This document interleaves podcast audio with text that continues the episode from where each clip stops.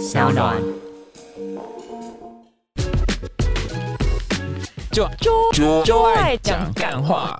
Hello，大家好，我是 Skimmy，我是阿台熊，欢迎收听就爱讲干话。我们今天欢迎两位，呃，说是艺人，但是也不确定他们自己是不是艺人的两位。你刚刚不是有个超级冷的梗吗？就是艺人的冷笑话梗啊。哦，对啊，因为刚刚 L B 说他其实不觉得他是艺人嘛，所以我觉得他其实是燕麦来的。啊，艺人绿豆、红豆、大红豆，我被杀了，绿豆杀一人，我在想说什么杀？哦，冷爆了，糟糕了！变的而且好老哦，这应该有三十年了我那时？候年代听到什么绿豆跳跳楼，什么变红豆，是不是？对对对啊这很明显就是最近有吃到立冬的口水，没没吃到，不要乱说，不许你胡说。然后怎么踢到东西淤青，所以就会变成香蕉变茄茄子子之类的吗？我没有听过香蕉变茄子，哎，什么啊？香蕉变茄子？香蕉淤青就变成茄子啦，哦，那那茄子它都长一样的啊，哦都是长条状的，哦，原来是这样哦。好深入的探讨天哪啊。所以茄子被劈腿是什么？茄子被劈腿，对，就变成黄瓜了，为什么绿绿掉了？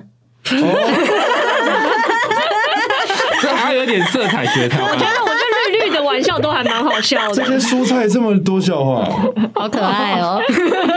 好了，我们今天请你们两个来，是因为就你们开了一个节目嘛，要不要跟大家介绍一下你们的节目？我们的节目叫做“今天我想来点小酒馆”啊、小酒馆是我们的最新企划，就是因为我们之前呢，这个节目一开始讨论都是一些男女的主题，觉得太太局限了，我们想要把它整个放松的感觉，比较像酒馆聊天的感觉，所以就改名叫做小酒馆了。这样，就是大那个男男的也可以讨论，女女的也可以讨论，是这样吗？其实哎一直都有在讨论诶，应该应该是说这个今天我想来一点，大家很明显听到这个节目内容的名称叫“今天”，就是因为起因是大天的节目，其实一开始是没有我的，对对对对。所以后来你为什么要乱入？我真的是乱入哎、这个制作方觉得我讲话太无聊了，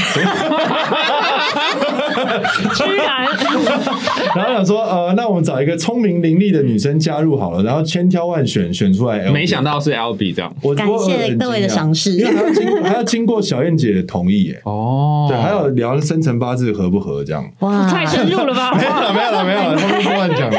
但是因为小燕姐说，啊，好啊，好啊，现在 B 很聪明啊，然后就他就来录了这样。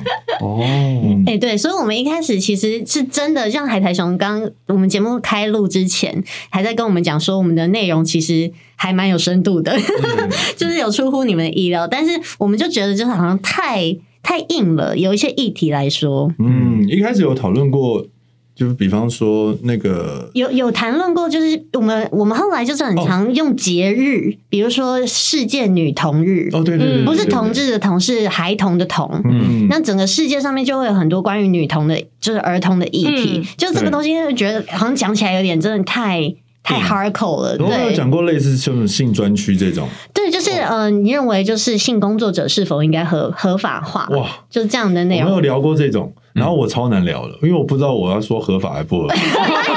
你内心深处是觉得支持他合对你，你内心深处真正的想法是什么？我不知道，我我我到底能表达吗？我就可以可以，你就算不行，我们就帮你剪掉。对嗯嗯，你现在就下意识说出你的答案。对，我们问问你的潜意识，我觉得当然可以啊，为什么不行嗯，我？也觉得可以，因为这个就是，这不是说这个世界上没有这件事情发生，世界上有地方有这个，那嗯那为什么不行？我们只要探讨它为什么不行，就是然后跟不适合地方在哪里就好。嗯，没错。如果说全世界台湾第一个，那我现在讲就有点危险。然后你这这世界有啊，你讲的话就要。扛起来，的对。啊，我我我没办法，我扛不起来。肩膀比较软。现在讲到扛，我都很害怕。对啊，最近好多人要扛好多事情，我都很紧张。现在就是讲话真的要非常的小心，对对，特别不是你是不是特别艺人，很小心，对对对，不然不然船上就会被大便，真的太危险了。太危险，太危险。那你呢？你你对于那个合法这件事，哦，我就是从头到尾都很支持，就是觉得它应该是要合法化，因为我我就我们那时候就有聊到说，我觉得这个世界上有很多人，因为这个毕竟是一个很基本的生理的需求，嗯。那有很多的人他并不一定。能够透过就是比较普通的管道，比方说有拥有一个伴侣，或者是多个伴侣，嗯。嗯。有些人他就是没有，可是他有这样的需求，那要怎么办？如果今天这个工作能够被很完善的规划成一个健康的我这样讲，大家会不会觉得？就是健康的服务啦，就是像你去看医生买药是一样的道理。对对。对对嗯。对，然后就整件事情可能也会降低很多我们比较意想不到，比方说犯罪率啊等等之类，有可能也会有相互的影响吧。对，而且其实还蛮特别，因为好像曾经在台湾是有合法过的。哎，真的哦，曾经，哦曾公仓吗？对。对对对哦对对，对工仓。嗯。哦，我记得那个时候工厂变那是什么时代啊？呃就是有一阵子要废工厂还是什么，嗯。然后那时候废除的时候呢，有一个阿伯被采访的时候还要讲哦，他就跟那个废除的官员说：“你看那哦，你你你你你怎么要不往没去堵边信？就是哦哦，半半夜要去搓墙壁，对，就是就 没有地方可以搓，他只能戳墙壁这样。啊他被好健壮哦而。且在历史上，台湾就是还有那种军中比较早期的军中乐园军中乐园其实也有这种茶室的嘛，所以它整件事情其实它就是对，当然随着时代的演进，可能台湾人的想法觉得这样子好像对女性嗯不太好，可是也是有些人他们可能是想要从事相，我不知道他们什么原因。我们之前不是有找过那种吗？嗯呃，男性的性工作者，对然后来就是他是帮女性服务的，我觉得应该是要两边要平等吧。我觉得像荷兰那种对对红灯对对对区，应该就是男女生都有的服务。当他平等了，应该就我觉得就什么事情就没那么复杂了。不要是穿对某一种性别，就是反正就是所有东西都多元一点，我觉得可能就会其实也挺不错的吧。对，而且为什么就是你你卖艺呀、我指的是才艺，或者是卖你的才华，嗯可以，那人家卖身体就不行了。嗯那可能也是他的一个才华，而且的确是有人需要的。嗯，所以我觉得大家大家不应该对于就是什么卖肉或是卖身体这件事情有有有一种歧视的感觉。嗯，哎、其实我们之前采访那些人，他们不是随便人都可以去当的。对啊，对他们也是要身怀绝技耶。对啊，其近实是。就是隔行如隔山啊。对他还可以隔山打牛，哇，这么厉害！这是真的蛮厉害。你们开这个节目之前，私底下有有就是也会这样子聊吗？还是刚好因为节目所以搭在一起？呃，其实因为就是大天他自从公开有了女朋友之后呢，就蛮少跟女性友人私底下面会有来往。哦就他个人是属于比较容易会就是想要那叫算什么避嫌吗？对对对，因为比较在意啦，我就是不想要增加自己的麻烦。因为你聊只说 公关处理上的麻烦，还是一些私人情感上的麻烦？私私人情感上嘛，啊因为你跟女生太靠近，你接踵而来的就是会让自己的女朋友很紧张啊。嗯，我要说你要接种什么疫苗？对三剂一打 A Z 啊，对对对对对对，就是不不不好了，但是他就会觉得，哎，我觉得没差，因为他不是这样的感情观的人。对，因为我们认识很久了，而且的确在还没有女朋友、单身的时候，我们都可以单独的吃饭、看电影，就是聊天，什么都没问题。嗯可是，哎、为什么一交了女朋友就不行？而而且女朋友也是我认识的，嗯，还蛮熟的。所以女朋友真的有在意吗？还是女朋友其实也没差，就是你想要宅在家里，就拿人家当借口我？觉得他没差我不敢试哎，我不敢试。哦，你要不要很珍惜就你要不要试试看，看我后来下场怎么样？没关系，我我不要，我不要。扛不起，扛不起，扛不起。我觉得蛮我肩我肩膀好软啊！我才，反正这个节目，我想我不用刻意去那个叫我女朋友听，她应该就听不到，我就可以稍微讲一下。上次我有一次在 LB，然后我讲说我在 LB，我就发现她表情不太对劲，真的吗然？后我就立刻说她坐后座。而且而且你有跳表，你有跳表，所以说其实还是有差的。我觉得其实女生、女生都是说啊没事啊没事啊，你去载你去载没事没事，然后你一载，为什么？你会有差吗？可是我如果是这种真的很好的朋友，而且我认识，我也觉得他们俩就真的没差，我是没差的耶。而且是顺路在，从来不是特别在，就可能比如说我们录完，然后他我刚好要去一个捷运站什么，他就顺便送我过去，哦，大概五分钟的到东区。就刚好很近啊，就再去啊，又不是内湖跑去新店什么这种。是是是，都是很短的距离，但我就觉得我观察到了，就觉得嗯，他好像比较不希望这样。但我觉得这算是大天比较贴心的地方，嗯就是他会去在意另一半的感受，蛮好的。嗯，是暖男呢。那你被在的会会被怀疑吗？比如说哦你身边人会觉得他你被大天在，怎么可以让他在这样这种？嗯，应该是不会耶。嗯，可可能可能如果是立冬的话会，立冬要看人要看人立冬是我们我们在做 podcast 的第三个主持人，他不会在现场，但我们会一直讲到他。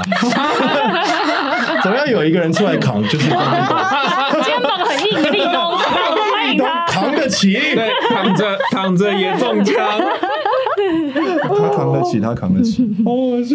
那大家你们彼此也在演艺圈就是当燕麦这么多年了，可以跟我稍微分享享一下，就是你觉得演艺圈这个地方有趣跟讨人厌的地方吗？应该有蛮多可以讲的，其实。哇，可以讲四十集吧？然后 我们先休息一下。我们接下来 对了。对，想要把时间交给两位燕满。没有演演艺圈，要从何说起啊？反正我是从小就想要当艺人的人，哦我从小就立志，就是说我就是要进进这个这个电视里面，我要跟他们一模一样，我就是写作文的时候嘛？对对，长大我的志我要当艺人，没有，当时好热血。对 当时是没办法这样写了，一定要写我要当老师嘛，或者是我要当什么消防员啊、总统。太空人这我要当种？太空人，对，类似都是这种这种答案。但其实我很早就跟我家人试出这样的讯息，所以后来当我真的成为艺人之后，我当然是觉得梦想成真，也觉得演艺圈其实真的，我觉得它当然比一般的职业来讲。它的确是收入上面，我觉得严格来说，它还是不太一样的。就当你真的如果是正当正正红，对啊，你当红炸子鸡，状况是真的很不错。那的确也是会有被怎么讲，被这样的状态迷失的阶段。嗯，但我觉得最最让我觉得恐怖的是，这十年的变化是非常非常剧烈的。就艺人其实越来越不像艺人了。啊，对对对，而且我觉得台湾演艺圈是不是这个状况又更明显？对台湾演艺圈的状况比较明显，就是我们没有在上一上一个阶段就立刻成为巨星，但我们现在应该也没办法成为巨星了。所以说不定会有接下来的下一波啊，对啊很很难，因为现在网红的世界挤进来之后，其实这个市场已经被完全的就是散出去，分众分太开。你现在要在这个时代成为一个就是天王巨星，比方说像刘德华这样的人，哦其实已经很难了。哦不太可能了，就跟我们当初我们憧憬，就想说，哦，有一天我 maybe 可以成为像周星驰，哦，我可以成为什么什么什么这样子，哦但是其实应该是有点难做到了。嗯，因为观众现在喜欢的东西，他可以透过 YouTube，他可以看到全世界任何的每一个表演，嗯他不一定要这么 follow 在一个人身上。嗯嗯，对，所以其实是要做作品啊，什么都被看到的几率是相对是越来越递减的。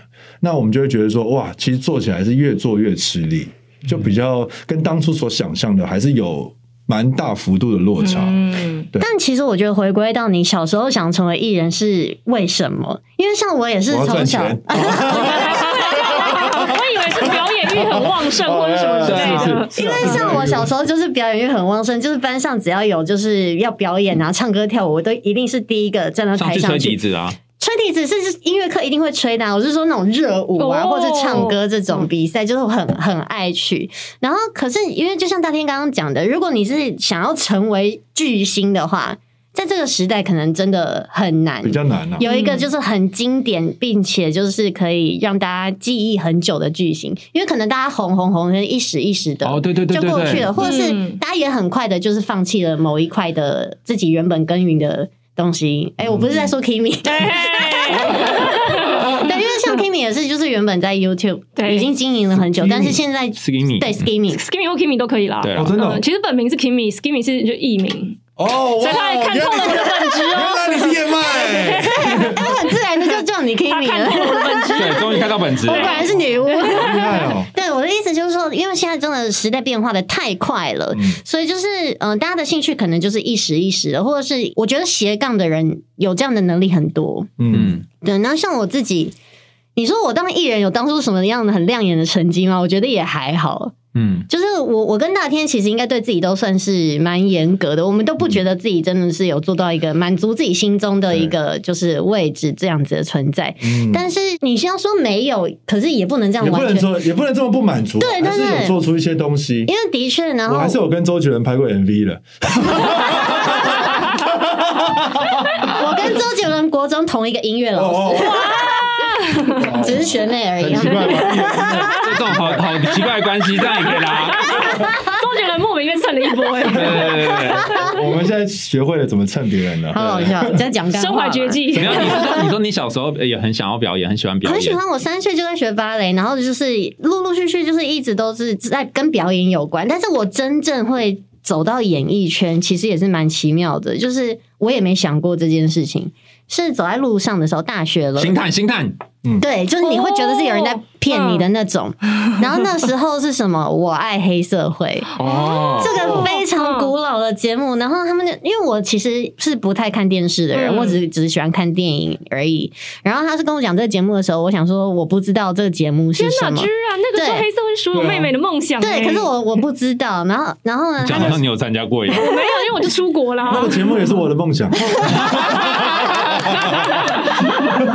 对我们现在都变成阿姨了，一堆都变成人妻妈妈这样子。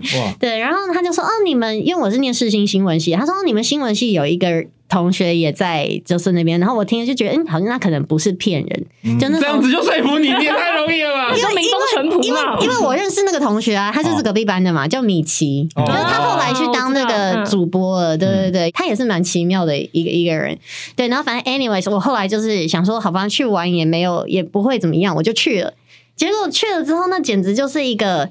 哇，那是一个快速训练的一个场域，也算是修罗场，我觉得。嗯对对对，是因为我们那时候一个礼拜录一天，然后一天就是录五集。然后你知道那时候就是我们通告费有多低吗？哎，这可以顺便跟大家就是讲一下。讲讲讲，阿丽现在来公布，如果你要当艺人的话，你可以收到多少钱呢？哦，我觉得现在小朋友应该听到会觉得我才不要当什么艺人啊，好可怜。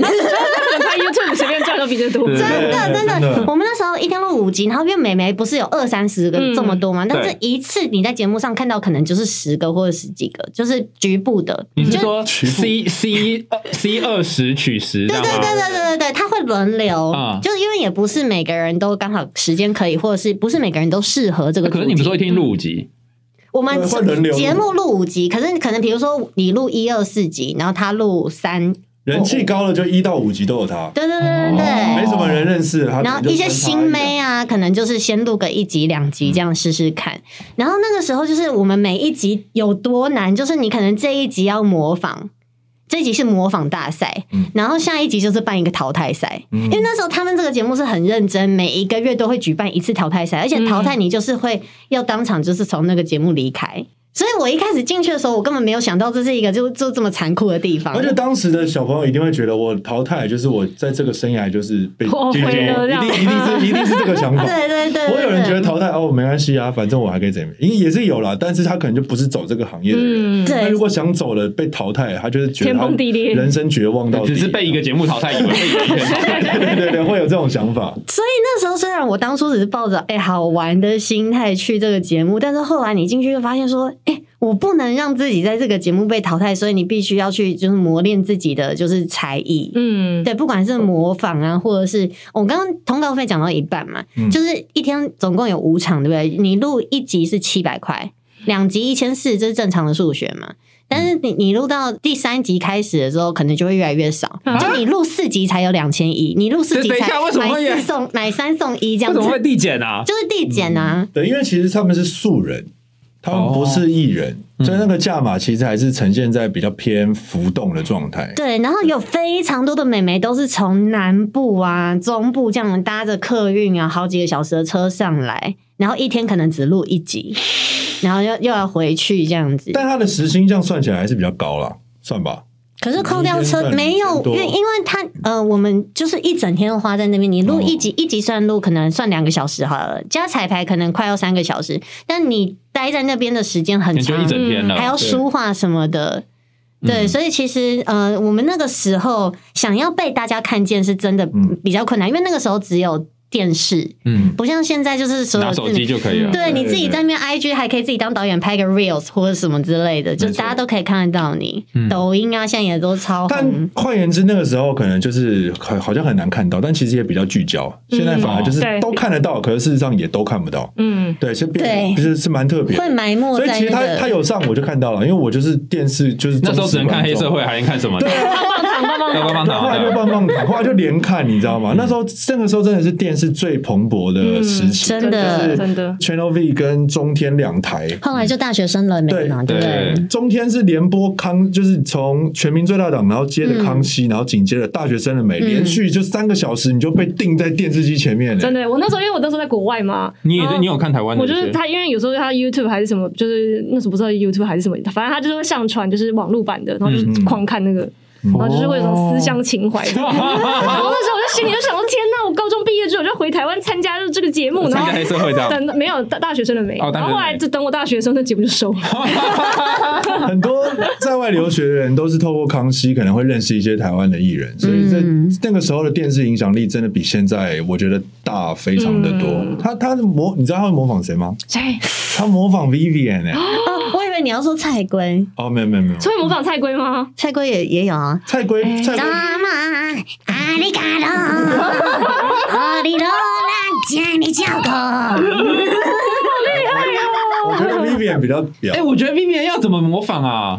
哇，好久没模仿了。来。因模仿一下为也是有个特殊的 quick call，有有他的鼻音很重。嗯。但大家好，我是 Vivian 徐若瑄，然后就开始好唱歌可是一哎不，小心会变成 Billy 姐，再一不小心变蜡笔小新。蜡笔小新我也很强，然后可能就是要唱徐若瑄的歌想不到。吧？他是靠模仿出道的。对你也是啊，你不是你知道对你模仿谁？你最开始是模仿谁我？是我吗？嗯，我模仿呃，我一开始就是第一次上电视节目，就是连续模仿了五六个人，嗯然后就是有模仿柯有伦啊、林宥嘉、萧敬腾啊，嗯就是当时星光大道跟嗯比较、比较脍炙人口的歌手，然后当然是其实最最特别的，当然就是我这个年纪的人竟然在模仿费玉清，嗯。所以他们觉得很反差，因为当年我才十九岁，嗯，对，所以就是因为当时模仿小哥真的算是一个，我觉得很感谢周杰伦。我突然间又开始，对，因为因为他真的是跟他合作《千里之外的关系》，我当时是被那个 MV 给震撼到，我就想说哇，他从那个布幕那个红色布幔打开，然后对我送你离开千里之外，我晚上我看那个 YouTube 的时候，我想说哇塞，我脑子爆开了，嗯，然后我说怎么怎么会想到要找这个人合作？然后我就从那天开始就一直对着电脑一直这样 一直千里。对，一直研究，然后我就发现，哎、其实我的眼睛跟他很像。然后我就哇，这想不到这样还可以卖钱，太好了，太好了啊！就进演艺圈了。怎怎么变那么油条？哎，但是那时候魔王应该也是一天录好几集的吧？哦，我没有，我没有魔王的考验啊。我的演艺之路很幽默，就是反正我就先上了一个 Ken 哥跟欧迪哥主持了一个叫《超级旁门左道》的节目。那时候就是反正六十秒随便你表演什么，有人表演那种什么扯铃啊、哦街舞啊、哇 B-box，还有人表演九节鞭，然后最后刮到自己脖子，然后就是流血送医，然后 就是就是很太精彩了吧对，很猛很猛。然后反正就是上了那个节目之后，哎，电视圈的各个制作单位就发现，哎，有一个人会模仿，哎，那就三不五时就是有缺表演的人，那就找这个人去。然后就经历了几年之后，反正中间也呃，因为这个怎么讲，就我表演的关系，然后我就签签到了小燕姐的公司，但也没有因为签到小燕姐的公司就瞬间就爆红。小燕姐还是希望我可以透过一些比较基础的训练，比方说演舞台剧啦，嗯当电台 DJ 啦，做了一阵子，两三年之后，因为康熙又要做一个那种模仿的单元，可是因为 hold 住姐那时候爆红了嘛，嗯，然后他们就希望我可以去。就是现场担担任其中一个参赛者，不然整集都访问 hold 住姐太奇怪了。然后结果反正就是因为那个节目，大家都为了看 hold 住姐，结果哎，想不到我模仿费玉清 B-box，大家觉得哇，这又又有一个新的表演者，他也很不错哎、很意外。对，很意外，这样原本是要看 hold 住姐，意外的看到了陈大天，看到当时的小虾，然后就反正我就就因为这样子就变成艺人了，所以也是，很意外的就瞬间就成为艺人了。感觉也是注定好要走这条路诶。嗯，而且你刚刚讲那个，我觉得很羡慕诶、因为你是签到小燕姐公司，然后小燕姐说就是希望你接受基本的训练，你才去做舞台剧跟那个电台嗯 DJ，、对不对？因为他看得出来我很急，因为这个是我很想做的事，但是我是做了好久，到现在才在演舞台剧跟就是主持那所以。你最早就是一天到晚去跑那个美眉的通告对，对对对对对对，哈？我一开始就是这样子啊，然后就是反正因为大学的时候我也没有怎么在认真的上课，因为我真的想念的是哲学，嗯可是我后来念的新闻嘛，嗯对，怎么会怎么会突然有这样的 转变呢？欸我跟你说，这个 L B 是很有内涵的，不要看他这个样子。为什么要舍弃哲学系呢？为什么最终舍弃了哲学系啊？我我没有舍弃，我没有舍弃哲学系。我虽然念世新新闻，嗯但是我在世新把可以修的哲学课都修完了。哦对对对很难想象，对不对？大家都被你蒙骗了。哦，不是，然后后来后来后来你没有经过这个训练，然后所以你那段时间都在干嘛？对对对，然后结果就是这个节目，嗯、开始改版，后来也是停了之后嘛，我就没有工作，我延毕一年，嗯，其实老实说，也不是只是因为工作的关系，也有一大部分时间在谈恋爱。OK，就我我的人生也花了很多很多的时间在学习恋爱这件事情，就我自己也很享受。下一集节目可以跟两位好好聊一聊。对，因为两位是这方面的就是专家嘛。对，然后后来在我真的毕业之后呢，其实真的很曲折诶、我原本已经考上了那个华航地勤了，但是我、啊，居然是有这一段，姐，哇，好妙哦！你原本是空姐我我原本考上没有是地勤，哦，地勤。对对对，我已经考上了哦，但是我在报道的前一天就是肠胃打电没有，我就跟我妈说我不要去了。考上了，然后突然间有一个赛打进来，这样因为我觉得就是我太不适合那样子的工作环境了，我我需要接受一直有新的挑战，跟一直做喜欢的事情，我没有办法一直做就是很 routine 的东西。对，然后那个时候我就跟我妈说，就是我不要去这里报道，我要去一个节目当助理主持。然后妈妈就傻眼啊，哎，不对不对，那倒带到前面，你怎么会去考地勤嘞？哦，因为那个时候就大学，大家很流行在考这个东西，哦考地勤，我就是无聊去考一下。考地勤是一个流行啊，小时候就是一个铁饭碗之类的吧？流行的是烤地瓜嘛？对啊，我刚刚也是这样想啊。所以，就你身边姐妹都去考这种感觉身，边没有什么姐妹，因为就我我还蛮独来独往的。但是的确，学校有很多人不是去考空姐，就是去考地勤，因为大家都觉得哦，这是一个很光鲜亮丽，然后你又有很好的福利，可以一直就是哦飞来飞去。对对对对对稳定的工作，对。然后反正 anyways，后来我就是决定我不要去了。那我妈也习惯了，就是我这么就是任性的活着。对，所以我后来其实毕业后的第一个跟演艺圈有关的工作是在那时候瓜哥有个打保龄球的节目，哦，以现在叫欢乐智多星嗯。答题目的，以前是欢乐幸运星。嗯，对我就在那边当了助理主持，然后后来才签到就是天才冲冲冲这间公司，嗯，哦。嗯，才正式的开始了就是成为燕麦之路。对？但是没有经过他那个早期的训练，没有，所以我所以我说我很羡慕他，因为其实我一直都超想演舞台剧。我是到了二零一八哎一九年吧，才正式开始有舞台剧的演出。嗯，对，然后那个也很奇妙，因为我觉得其实就像刚刚就是 Skimmy 讲的，就是很像很多事情都是注定我们会走上这条路，即便你一开始可能绕了很多不一样的原路，但是最终你还是会走到那条正确的道路上面。也不是说其他路是错的，可是就是走来走去，你绕来绕去，最终就还是走在这里。嗯，然后我那时候就是因为我前一间公司主要是做综艺节目这一块，嗯，就是那个《天才冲冲冲》这个节目的那一间经纪公司。嗯然后我一直跟他们说我很想演戏，很想演戏，可是就是公司比较没有这样的安排。对，所以后来合约到了之后，我就决心要去追梦，就是我要成为一个演员，我要让大家认识我不是只是主持人我还是我是可以做其他事情的。对，然后就后来呢。第一次有导演主动找我去演的一出舞台剧，然后我觉得导演心脏超强的，是是是什么是什么？赶快跟大家说一下。因为他找我去演的是歌舞剧。哦，一来就直接魔王级的难对啊对，是果陀剧团的，就是梁志明导演。嗯，嗯，然后我真的是也是一个蛮坎坷的人呢、因为我第一次接到，我小时候就超爱歌舞剧，就是。可能是看迪士尼长大的影响吧，就是你走路就会自己唱起歌来。谈恋爱谈到一半就不爱跟小鸟讲话，突然就天上打下一束 spotlight，对，然后我接到的时候我就多开心，但是我在要演出的那一年，就是我们是七月演出，然后我在五月出一个外景的时候，我的腿断掉了。对，对，所以其实艺人的风险是蛮高，你出个外景打个排球，腿也会断掉。对，这是我想讲的，就是台湾的环境 啊，好累啊。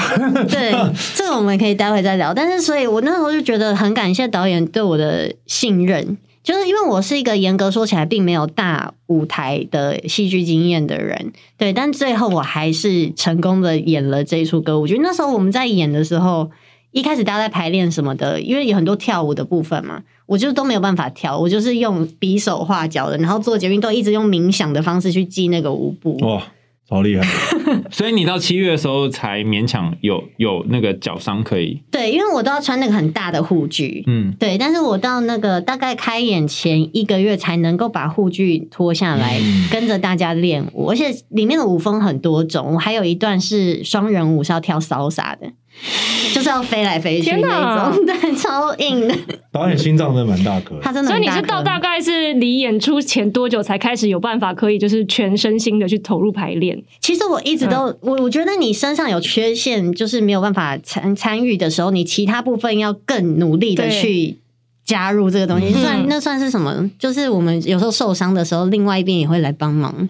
另外一边也会来帮忙，就是我们比如说右脚受伤，对对对代偿哦代偿代偿，懂你对，你懂哇我，你厉害厉害懂我，你懂我，就是那种代偿。大脑代偿脚，嗯这样没错没错，就是，而且我发现这是真的有用的诶。就算它只是一肢体动作，你是用想的，但是其实也会比你完全没有想来的有用。嗯甚至有时候做梦的时候，我觉得都有帮助。就是你在就是不管是戏剧上面的演出，或者是跳舞的动作，嗯对对对对对你之前有一个研究超好笑，嗯他就说你你去看那个足球员踢足球，对然后你的热量会减少，哦真假的？对对对，然后你看人家在做爱，然后你也会有兴奋的感觉，那不是啊那热量会减少吗？对，热量也会减少啊哦，那你不会减少这么多啦哈，但是你也可以达到减肥的效果，所以 OK，不想运动就会看球赛所以就想减肥的人就可以从早到晚都看 A 片。用脑袋替代。哎，可是我觉得那一段时间你应该很很痛苦吧？比方说，我是我出了外景，然后我跌断脚，可是我其实我是想要演舞台剧，嗯然后很怕被换掉，很怕，超怕的。我那时候我都是用地狱式的怒吼跟爆哭在进行复健的，因为其实一般医生会跟你说，你这个躺三个月。就伤筋动骨三百天，哎、几百天，一百天，嗯三个月，嗯反正就是那个骨头会自己长好。嗯，对，但是因为我没有办法等那么久、啊，只有两个月的对，在三个月过后，嗯我的演出就结束了，嗯所以我要很密集，我就请了一个教练，就是一对一在我家帮我训练。然后那时候我妈都不敢来靠近我，因为就是她会听到我在房间大吼，然后崩溃爆哭，就很像一些嗯 NBA 的球星。受伤之后，他们不是也会经历一些就是很严格，对对对，这真的就是那种很可怕。想赶快回到球场的那种感觉吧。对，那个我那个我真的可以就是称之为是我看过的地狱，就是我个人生活当中的地狱。哦然后你很讨厌自己这样，可是好像又没办法，因为演出就快要到了。我不讨厌，可我我觉得讨厌的是你无能为力。那时候你会连一个就是我们很简单转脚踝的动作，你都做不到，哇，所以会非常非常的害怕，然后很恐慌，会觉得自己怎么连一个脚转脚踝这么简单的动作都做不来。做不到，然后脚就是一直在抖，然后你就很明显看到受伤的那只腿的那个宽度，因为他肌肉萎缩，简是另外一边的整整整少了三分之一以上，就是那个粗细差很多。哇，平常很很想要瘦腿，但是这手只能把两只腿都打断了。人类的身体构造真的很奇妙。嗯对，就反正他，但最后我觉得很还是很幸运，他把它完成。因为我后来有去看，他就是像没事一样在上面蹦蹦跳跳的。哎，其实一边跳一边其实很痛。没有，我里面其实嗯、靴子里面是穿着护护踝的，嗯，哇，好敬业哦！但是这就是我觉得回到就是当初我放弃了地勤这个工作。我就喜欢有挑战的工作，这的的确确在艺人的这一份工作当中给我非常多的挑战。太有挑战了，对嗯这个事件太有挑战。因为演艺圈其实真的是一个充满了各式各样想不到的、意想不到的艰难挑战的地方。那因为像海苔熊之前说，他访过很多女艺人，然后那些女艺人会担心自己年华消逝之后，对，有就是一些年轻妹都会，长江后浪推前浪。你会怕自己变成那个前浪之类吗？不会怕，因为每个人都会变成前浪，就是 eventually 就迟早会变前浪就是新妹也是会变成旧妹的，对，所以其实我觉得只要你很清楚知道自己在做什么，然后你喜欢做什么，跟你能够透过这份工作带给整个社会什么。这个东西你是内心是很确定的，你就不会有太多的去害怕。因为像我以前很常收到讯息是，其实我们在做我们自己的这份工作的时候，其实当下有时候不会想太多。对，就是我们就是把我们的表演完成，我们把我们的节目录完，我们带给欢乐给大家。可是其实你真的可以把一些欢乐跟一些能量带到很多人的心里面，那是我们不知道的。嗯像收到那些 feedback 之后，会觉得很感动。嗯，对比方说，就是会有人私讯我说，就是他八十几岁的奶奶。每个礼拜就是一定要看我们的节目，然后就很喜欢。他觉得，哎，他还希望把自己的女儿取名是我的名字哦，就是很感动，或是或是有什么忧郁症的家人，然后每个礼拜唯一只有一个时段会让他笑出来，就是看我们节目的时候。那真的很有意义耶！对，他就会觉得天哪，我们要继续待在这里努力，虽然就是可能真的很辛苦，可能我们赚的钱说真的跟很多 YouTuber 比起来，并没有这么的可观。但呃，应该就是说，嗯，怎么讲？现在钱的部分我倒是觉得还好了，就是就是说，对每个人都有每个人的身材之道。因对为就算 YouTuber，他们其实也超累的，超累的、啊，他们他们生活就完全被摄影机控制，他们比我们还累，真的，所以他们赚这么多钱也很合理，因为他们根本没有在休息。他们没错没错，休息的时候都在想企划新的东西所以。我跟就是比方说反骨的人出去，他们就是没有在休息。真的真的，我前前几天看到跟林丹录影，他他他他很有趣哦，他是你跟他讲个话，他就可以拿摄影机拍你，或者是你就会被拍，对你可以理解吗？对他们就是 always 在这个被拍的情况下他们已经。习惯这个状态了，所以他们真的，你说他赚这么多钱，他确实投入了很多的时间。但是讲到重点，就是说这个工作他其实有影响力的艺人，他确实能够给很多人不一样的能量。这也是为什么我们还是有很多的模范在前面，我们有一直办法就是坚持做这个工作的一个很主要的原因，就是希望说。我们不管是在哪一次的表演，能够给观众一点点什么，那我们就觉得，那至少我们做这件事情，就跟我们当初的初衷是很类似的，嗯就是我们的表演有给大家正面的能量。或是真的有感动到你，就算我们没没有办法成为巨星，对对对，可是我们就是也是一颗闪耀的小星星，这样就很很足够。不用当巨星，也可以当陨石啊、而且因为其实有说，就是在现在这个像刚刚大天他们也有讲到，就是说你 虽然每个人都可以被看见，但是可能也就是隐没在人群中。他说，在这个时代，其实你与其追求绝对大众，你不如追求足够小众。嗯，哦，好厉害哦！哦我之前好像听一个制作人讲说，就像一棵树，然后这棵树就有很多个枝头，你只要在那个枝头当其中一只鸟就好，你不需要就是当阳光普照照整棵树这样，嗯你只要做好一个。刚刚听了大天和 L B 出道的经验，还有他们在演艺圈所做过的努力，真的很感人。还想知道更多他们的故事吗？记得继续收听《就爱讲干话》，然后也可以收听今天我想来点小酒馆。。我当艺人当了十一年，我真的好爱这个职业，因为我真的想不到我还能做什么。我其实从来没有觉得自己是个艺人诶、我来地球就是来玩来爽的呀。